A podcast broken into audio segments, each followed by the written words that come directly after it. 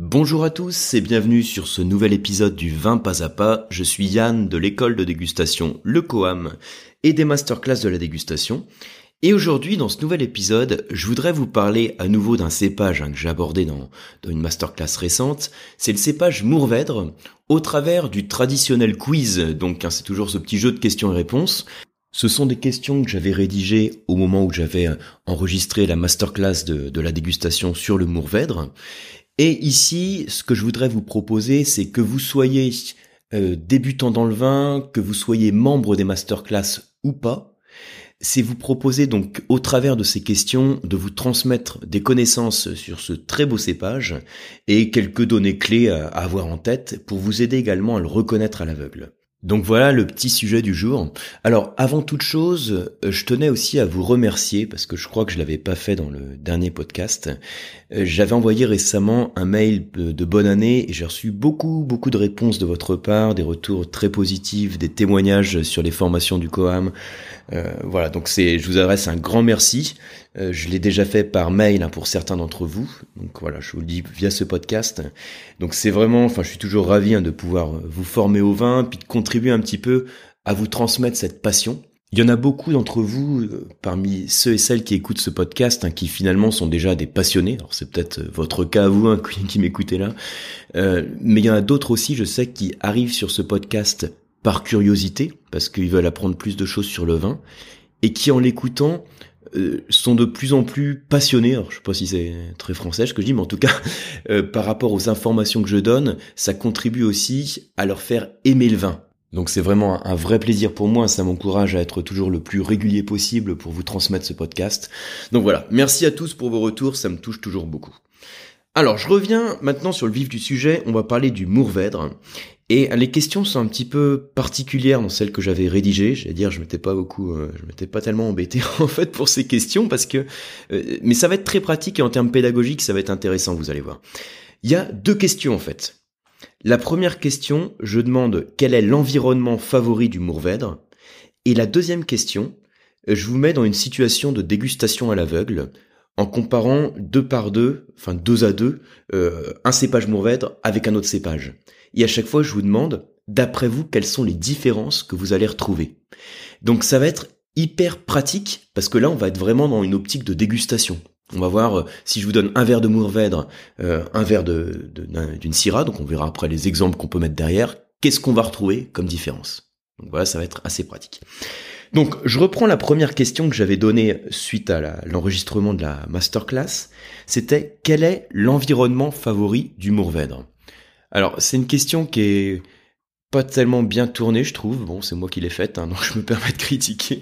L'environnement favori, euh, par là, je veux dire quel est le climat favori, quel est le terroir favori. En tout cas, ça devait être à ça que je pensais quand j'ai dit quel est l'environnement favori. En tout cas, donc je vais y répondre de cette manière-là en vous disant le climat favori, le terroir ou les terroirs favoris du cépage Mourvèdre. Alors, le cépage Mourvèdre, si vous n'en avez pas entendu parler, c'est-à-dire si vous ne faites pas partie des masterclass, que vous n'avez pas suivi ce cours, que vous n'êtes pas forcément amateur de, de, de bandol par exemple, c'est peut-être un raisin, un cépage que vous ne connaissez pas. Donc ce qu'il faut savoir sur ce cépage, pour faire très simple, c'est que c'est un cépage qui aime le soleil. C'est un cépage qui affectionne les climats méditerranéens. Et dans la masterclass, j'avais repris cette classification dont je parle régulièrement, qui est une classification qui est faite en fonction de la maturité des cépages, la classification de Puglia, qui est le nom de, de l'ampélographe, hein, donc la personne qui étudie les cépages, qui avait mis ce, cépage, ce classement pardon, en place. Donc l'idée c'est de classer les différents raisins, les différents cépages en fonction de leur maturité. Et pour aller un petit peu plus loin, dans la masterclass, euh, au-delà des maturités, j'avais fait un petit schéma sur lequel j'avais représenté plusieurs cépages rouges, avec, il y avait un axe qui était la maturité et l'autre qui était le débourrement. Bref, pour pas vous embrouiller, hein, qu'est-ce qu'on voit sur ce schéma? C'est qu'en termes de maturité, le Mourvèdre est un cépage tardif, j'allais même dire très tardif, à peu près au même niveau que le Carignan en termes de maturité, et de débourrement aussi tardif. C'est-à-dire qu'il est débourre, il est au même niveau de débourrement que le Cabernet Sauvignon, mais il arrive à maturité plus tard. Au fait, je rappelle, hein, le débourrement, c'est le moment en fait où vous avez le bourgeon qui apparaît sur le pied de vigne. Donc c'est deux choses différentes, c'est deux critères quand on parle de, maturité du, du raisin. Il y a le moment où le petit bourgeon apparaît, et ensuite le moment où le raisin arrive à maturité. Donc il y a des cépages qui ont une maturité tardive, mais un débourrement plus précoce. Donc le, le mourvèdre a à la fois débourrement tardif, maturation tardive. Donc, en conclusion, il a besoin de chaleur, de soleil, c'est un cépage méditerranéen. On avait parlé hein, des zones de prédilection, donc sur la Provence notamment, l'appellation Bandol, et ensuite l'Espagne méditerranéenne, notamment donc sur la zone du Levante, avec les appellations de Rumilla, Yecla ou Alicante, qui est le lieu duquel je vous enregistre ce podcast. Alors ensuite, quels sont les terroirs qu'il affectionne Enfin, euh, si je parle de manière générale hein, des environnements, des terroirs, il faut faire en sorte d'optimiser l'ensoleillement. Donc, quand on est sur des vignobles de coteaux, très souvent avec le Mourvèdre, on va chercher des coteaux euh, sud-sud-est. Hein. le but, c'est qu'il y ait beaucoup de soleil qui arrive dessus et que notre baie de raisin, elle arrive à maturité. Alors, le truc aussi, sur le Mourvèdre, c'est que quand c'est trop sec, ça lui plaît pas. C'est-à-dire que c'est un cépage qui est relativement sensible au manque d'eau. Le manque d'eau, c'est ce qu'on appelle le stress hydrique. Enfin, ce qu'on appelle la sécheresse, hein, pour faire simple. voilà, quand ce... c'est-à-dire qu'il aime pas la sécheresse. Donc, il faut faire en sorte que le sol puisse lui transmettre une alimentation constante en eau, même dans les zones méditerranéennes plutôt sèches, dans lesquelles on le trouve. Parce que dans l'Espagne méditerranéenne, quand vous avez des zones avec une pluviométrie de 300 millilitres, 300 mm par an, pardon, euh, il faut faire en sorte d'avoir un terroir qui puisse compenser ce manque d'eau. Et le type de terroir que j'avais cité, qui est un terroir qui convient très bien ce cépage, c'est les sols argilo-calcaires. Argilo-calcaire, alors l'argile, c'est un sol lourd hein, qui retient l'eau, qui retient l'humidité. Et puis le principe du calcaire, c'est il faut avoir en tête un peu ce, cette forme de porosité. Alors je donne souvent l'analogie de l'éponge. Hein. Euh, si vous suivez les masterclass, vous devez l'avoir entendu plusieurs fois. Le calcaire, c'est un peu comme une éponge qui est sèche, bien sèche hein, quand même. Et puis quand il, il pleut, vous avez l'eau qui part en profondeur. Et ensuite, quand il fait sec, en fait, par capillarité, l'éponge, elle va absorber l'eau. Et puis l'eau va remonter en haut de l'éponge. Alors, en enregistrant le podcast, je fais le geste avec les mains, mais je me rends compte que vous ne voyez pas. Mais voilà, je pense que l'image est là. Hein. Euh, cette éponge sèche, c'est du calcaire. On imagine qu'on, si on fait tromper l'éponge dans un peu d'eau, ça va absorber l'eau et la restituer à la vigne. Bon, ça c'est pour répondre à quel est l'environnement favori du Mourvèdre. Ayez en tête les zones méditerranéennes, la Provence, l'Espagne méditerranéenne, parce que c'est un cépage qui aime la chaleur, les beaux ensoleillements, euh, mais du fait de, de sa sensibilité au stress hydrique, il faut un, terroir, un sol qui lui convienne bien, et les sols argilo-calcaires sont particulièrement adaptés. Donc voilà pour répondre à cette première question. Et l'autre question, c'est on se met en situation, et puis on va déguster à l'aveugle. Donc imaginez, vous avez deux verres de vin devant vous, vous avez un verre avec un, cépage mourvèdre, on peut dire par exemple un beau bandol, et un autre verre dans lequel vous avez le cépage Cabernet Sauvignon en majorité. Alors Cabernet Sauvignon en majorité, on peut prendre par exemple un vin du Haut-Médoc, hein, on est sur Bordeaux, rive gauche, où le cépage principal c'est le Cabernet Sauvignon, et vous dégustez les deux à l'aveugle. Alors l'idée quand on fait ce type de dégustation à l'aveugle, c'est d'avoir le même millésime, parce que si vous avez un vieux Cabernet Sauvignon euh, qui a fait 30 ans de cave et un jeune bandol, Là, le jeu n'est plus du tout le même, parce que vous allez comparer qu'un vieux vin, et le vieux vin, donc de par son évolution, on va avoir d'autres types d'arômes qui vont se développer, va avoir le profil gustatif qui va changer, etc. Donc là, on va comparer deux jeunes vins, donc un jeune bandol et un jeune vin du Haut-Médoc. Qu'est-ce que vous allez constater? Ce que vous allez constater, alors normalement, donc il y aura des différences au niveau olfactif et des différences en bouche. Si j'insiste sur les différences en bouche, donc euh, qu'est-ce que ça va être ces différences? Alors déjà, sachez que quand vous allez comparer ces deux verres de vin, en termes de visuel, il y a de quoi les confondre. Il y a de quoi les confondre parce que, que ce soit du Mourvèdre ou du Cabernet Sauvignon, on a ici des cépages avec une peau épaisse. Une peau épaisse qui transmet beaucoup de couleurs. Donc dans les deux cas, le Mourvèdre et le Cabernet Sauvignon donnent des intensités colorantes bien marquées. C'est des couleurs soutenues. Donc à l'aveugle, vous pouvez vous planter, hein, ça, dire ça se ressemble. Par contre, en bouche, il va y avoir une grosse différence.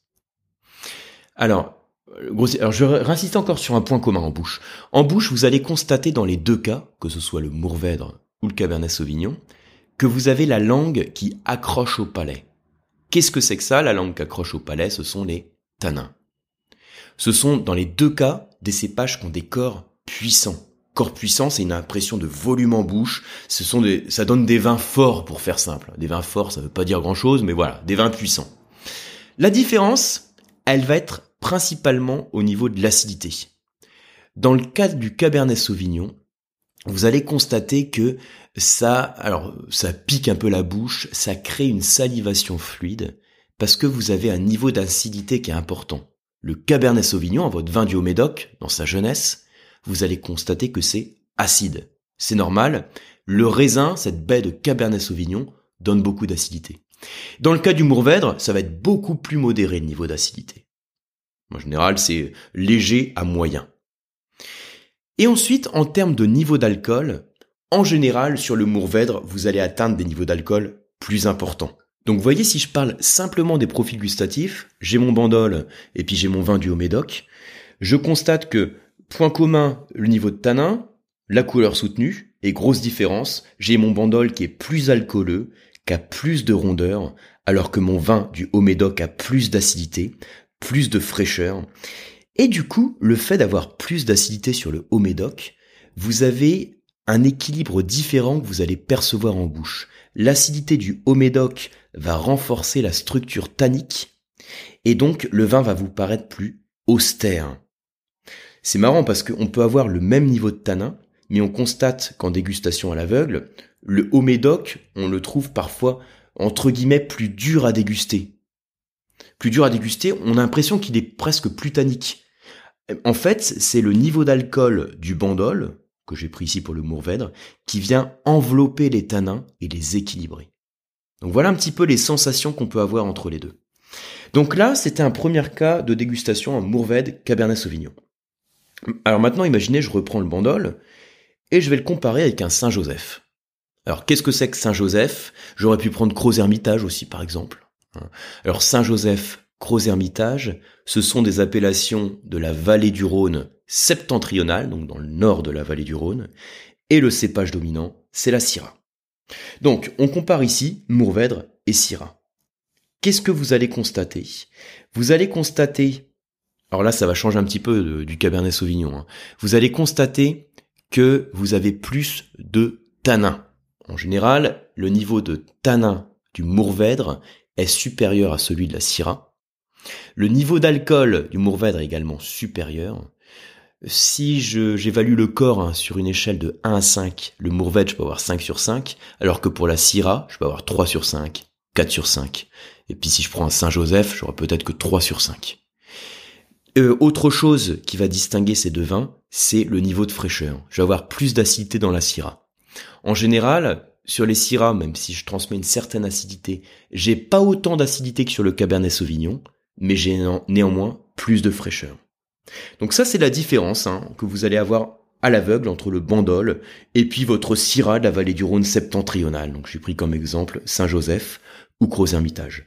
Plus de fraîcheur sur mon Saint-Joseph, hein, plus d'acidité, mais un corps aussi un petit peu plus léger avec moins de tanin, moins d'alcool quelques notes aussi plus florales. Vous allez peut-être percevoir ce vin comme étant un petit peu plus délicat, même s'il a encore le fait de parler d'un vin délicat, fin, élégant, c'est lié aussi au type de vin que vous êtes habitué à déguster, de la perception que vous en avez. Mais c'est un petit peu ce que vous pouvez ressentir en bouche en tout cas. Autre cas, petite dégustation à l'aveugle, je vous, mets un verre de Mourvèdre. Donc euh, là, on parlait à chaque fois de, de bandol pour faire simple. Hein. On pourrait aussi partir sur un vin espagnol, mais sur le Mourvèdre espagnol, donc le Mourvèdre en Espagne, on l'appelle le Monastrel, on a néanmoins un niveau d'alcool qui est un petit peu plus marqué, donc plus de rondeur. Donc là, je suis resté sur bandol pour rester sur le même fil conducteur dans la comparaison. Donc je compare un bandol avec, par exemple, un Cahors. Cahors, on se trouve donc dans le sud-ouest, et le cépage dominant, c'est le Malbec. Et là, vous allez voir qu'il y a plein de points communs. En dégustation à l'aveugle, hein, j'en ai organisé une récemment de ce type, c'est très facile de se planter. Parce que au niveau du visuel, entre mon bandol et mon Cahors, bah finalement c'est proche, hein, là aussi on a des robes qui sont très noires, euh, très foncées, très soutenues. Ensuite, au niveau de l'acidité, quand on met le vin en bouche, c'est assez proche aussi. On a des vins, enfin des cépages qui n'apportent pas une grande acidité. Hein, sur une échelle de 1 à 5, je peux évaluer à 2 sur 5 dans les deux cas. Au niveau des tanins, c'est proche aussi. On a deux cépages qui donnent des vins très tanniques. Au niveau du corps, c'est-à-dire hein, ce que je disais tout à l'heure, l'impression de volume en bouche, la puissance du vin, on donne dans les deux cas des vins puissants, forts. Au niveau de l'alcool, là en général, vous allez avoir un vin un petit peu plus alcooleux, un peu plus riche en alcool dans le cas du Mourvèdre. Hein, on a un cépage avec des montées de sucre un petit peu plus rapides, et comme le sucre dans la fermentation alcoolique se transforme en alcool, il sera un petit peu plus alcooleux. Comme en plus on est sur un cépage méditerranéen, pour le Mourvèdre, on recherche aussi cet ensoleillement pour avoir un niveau euh, d'alcool potentiel intéressant. Alors là, j'insiste hein, sur les différences gustatives. Donc je suis passé directement de l'analyse visuelle à l'analyse gustative. Mais en fait, quand vous sentez aussi votre verre de, Mourvèdre et votre Malbec, hein, donc Bandol et Cahors, alors indépendamment du temps d'élevage qu'on a pu avoir sur telle ou telle cuvée, vous avez aussi des arômes différents que vous allez percevoir euh, dans les arômes apportés par les cépages. En général, vous allez percevoir des notes plus épicées sur votre Mourvèdre. Notes épicées, je pense aux notes de poivre en particulier, euh, de cannelle par exemple. Alors que sur le Malbec, j'aurai aussi un petit peu plus de notes de torréfaction, de cacao, hein, de chocolat et de fruits noirs, de cassis, de myrtille. Donc voilà pour ces petits repères hein, pour des dégustations comparatives entre le cépage Mourvèdre et d'autres cépages rouges. Alors voyez, j'ai pas fait le comparatif entre le Mourvèdre et le Pinot Noir par exemple, parce que j'ai pris des cépages qui étaient un petit peu plus, on va dire un peu plus difficiles peut-être à, comparer. Euh, où la difficulté est un petit peu plus marquée. Parce que si je compare avec un pinot noir, hein, donc par exemple un, vin rouge de Bourgogne générique, euh, déjà au niveau du visuel, il y aura une différence parce que sur le pinot noir, vous savez que vous avez des intensités colorantes qui sont moins marquées. Le Bourgogne va être plus pâle que le Bandol, par exemple. Hein. Voilà, c'est une petite illustration. Donc voilà pour ce podcast, j'espère que vous avez appris des choses. Si vous n'aviez pas encore suivi la masterclass sur le Mourvèdre, j'espère que ça vous a donné aussi quelques bases, hein, quelques clés déjà pour mieux connaître ce cépage et que ça vous a donné envie peut-être de le déguster hein, et de tester dans vos dégustations pour voir si vous retrouvez toutes ces différences dont on a parlé. Merci beaucoup pour votre attention et je vous retrouve. Alors le thème de la masterclass de la dégustation qui sort à la fin du mois, ça va être Châteauneuf du Pape. Donc voilà, on va se faire plaisir avec une belle appellation. Je voudrais vous présenter donc comme à chaque fois les différents terroirs que l'on y trouve et comment l'environnement, le terroir, le climat va jouer sur le profil des vins et vous donner aussi quelques clés pour mieux les reconnaître à l'aveugle. Qu'est-ce qui fait la garde de ces vins Comment bien les choisir et qu'est-ce qui va les différencier d'un vin par exemple d'appellation générique Côte du Rhône puisque on est finalement au sein des Côtes du Rhône, mais cette appellation Châteauneuf du Pape a des particularités, des spécificités qui en font toute sa notoriété. Donc voilà, si vous faites pas encore partie des masterclass, vous allez sur masterclass-dégustation.com et vous pouvez suivre l'ensemble de la formation à distance de chez vous. J'espère vous retrouver donc sur un, bah, rapidement sur un prochain mail, un prochain podcast ou une prochaine formation sur le Coam. Et je vous dis à très bientôt.